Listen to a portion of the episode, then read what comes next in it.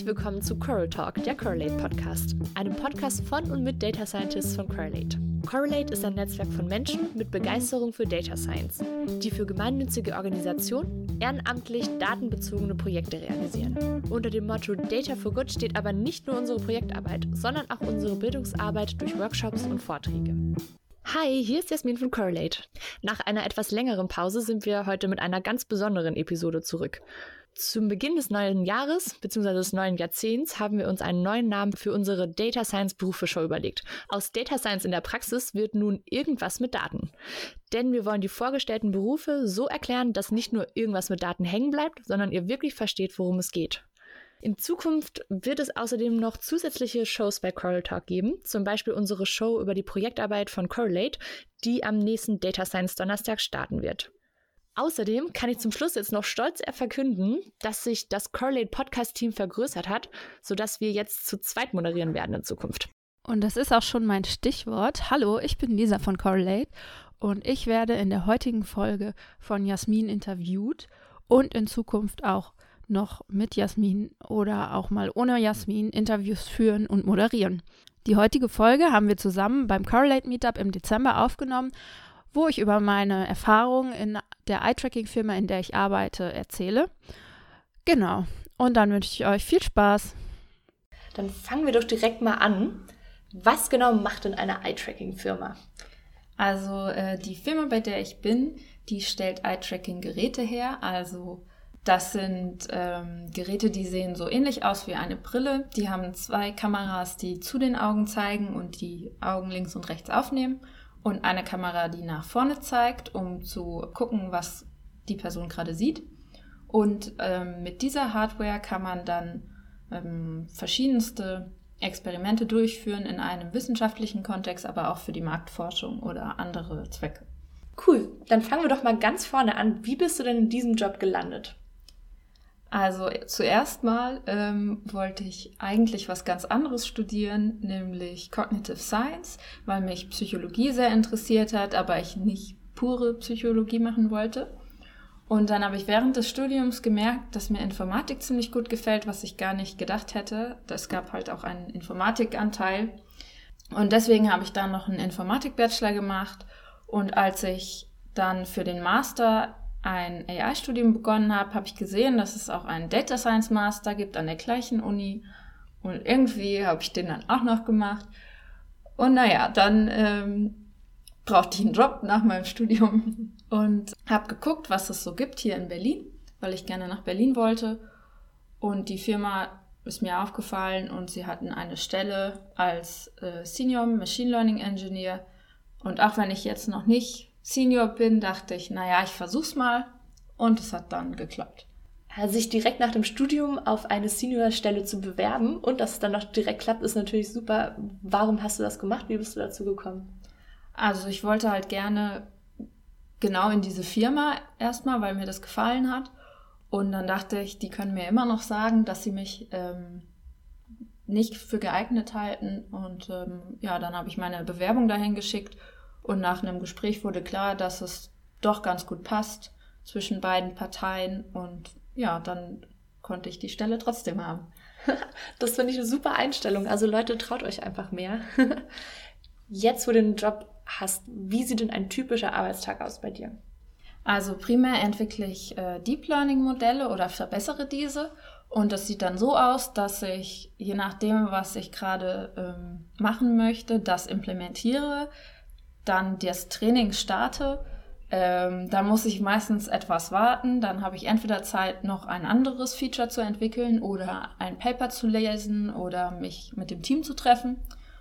Und ja, das geht dann so in, in Wiederholung für den ganzen Tag so weiter. Dann vielleicht nochmal für alle Zuhörerinnen und Zuhörer, die vielleicht Deep Learning mal gehört haben, aber nicht genau wissen, was sich dahinter verbirgt, kannst du noch mal kurz erzählen, was denn Deep Learning ist?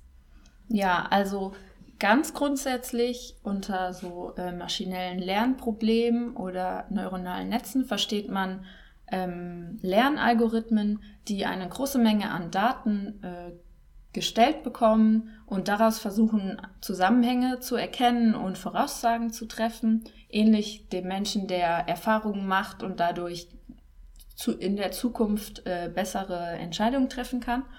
Und bei Deep Learning handelt es sich um ein neuronales Netz, was besonders ähm, groß und äh, tief ist. Und neuronale Netze sind ein bisschen angelehnt an die Gehirnstruktur. Das heißt, dort sind viele Knotenpunkte mit sehr vielen Verbindungen und dadurch können dann äh, Zusammenhänge entstehen. Und das Netzwerk kann zum Beispiel lernen, auf Bildern verschiedene Objekte voneinander zu unterscheiden.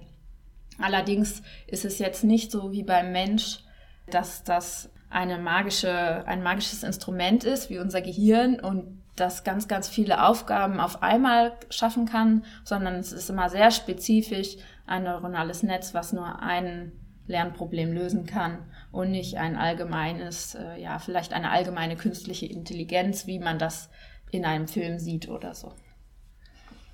Jetzt, wo wir Deep Learning ein bisschen besser verstanden haben, wie genau setzt du das denn technisch um? Also was für Sprachen verwendest du? Programmiersprachen oder auch Tools?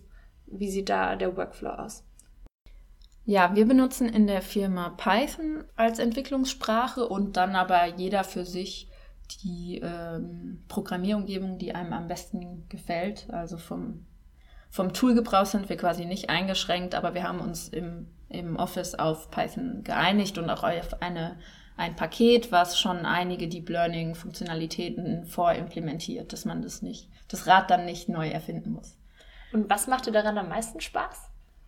Ich finde, es ist eine sehr vielfältige Aufgabe, weil man oder gerade in dem Aufgabenbereich, in dem ich bin, nämlich dem Optimieren des ähm, neuronalen Netzwerks, da gibt es halt so viele Möglichkeiten, das zu tun und viele andere Forschungsgruppen, die da irgendwas gemacht haben und ich muss jetzt erstmal herausfinden, was denn, was es alles gibt und es ist sehr, sehr spannend und ja, genau, vielfältig und das gefällt mir. Wenn jetzt jemand Interesse hat, Deep Learning zu lernen oder später auch in dem Bereich zu arbeiten, was würdest du ihnen denn raten, wie man da am besten reinkommt? Also ich denke, für jemanden, der noch gar nichts mit Machine Learning zu tun hatte, würde ich erstmal mit den klassischen Machine Learning Methoden anfangen, also gar nicht mit Deep Learning, weil das auch eher ressourcenintensiv ist und ähm, es auch viele nette Einsteiger, Bücher, Tutorials, sonstiges gibt für Machine Learning. Und wenn man sich dann da ein bisschen durchgearbeitet hat, beziehungsweise das schon kann, dann finde ich es eigentlich immer ganz nett, sich ein Projekt selbst auszudenken oder ein, ein Projekt auszusuchen, in dem Sinne, dass man zum Beispiel eine bei einer Competition teilnimmt. Es gibt auf Kaggle so äh, Wettbewerbe, wo Deep Learning Probleme hochgeladen werden und sich dort etwas raussucht und halt einfach mal losprobiert und auch mal nicht so gut abschneidet und dann einfach nochmal von vorne anfängt. Also so wie das meistens ist im Leben. Ja, genau. dann vielen Dank, Lisa. Es war wirklich sehr spannend, mit dir zu sprechen. Ja, gerne. Und dann war's das von uns und bis zum nächsten Mal. Hat dir diese Folge gefallen? Du hast eine Anregung oder Frage? Dann schreib uns doch auf Twitter oder Facebook unter dem Handle at Correlate. Dort kannst du uns auch folgen, wenn du up to date sein möchtest, was bei Correlate sonst noch passiert. Allgemeine Infos sowie unsere Newsletter findest du unter correlate.org.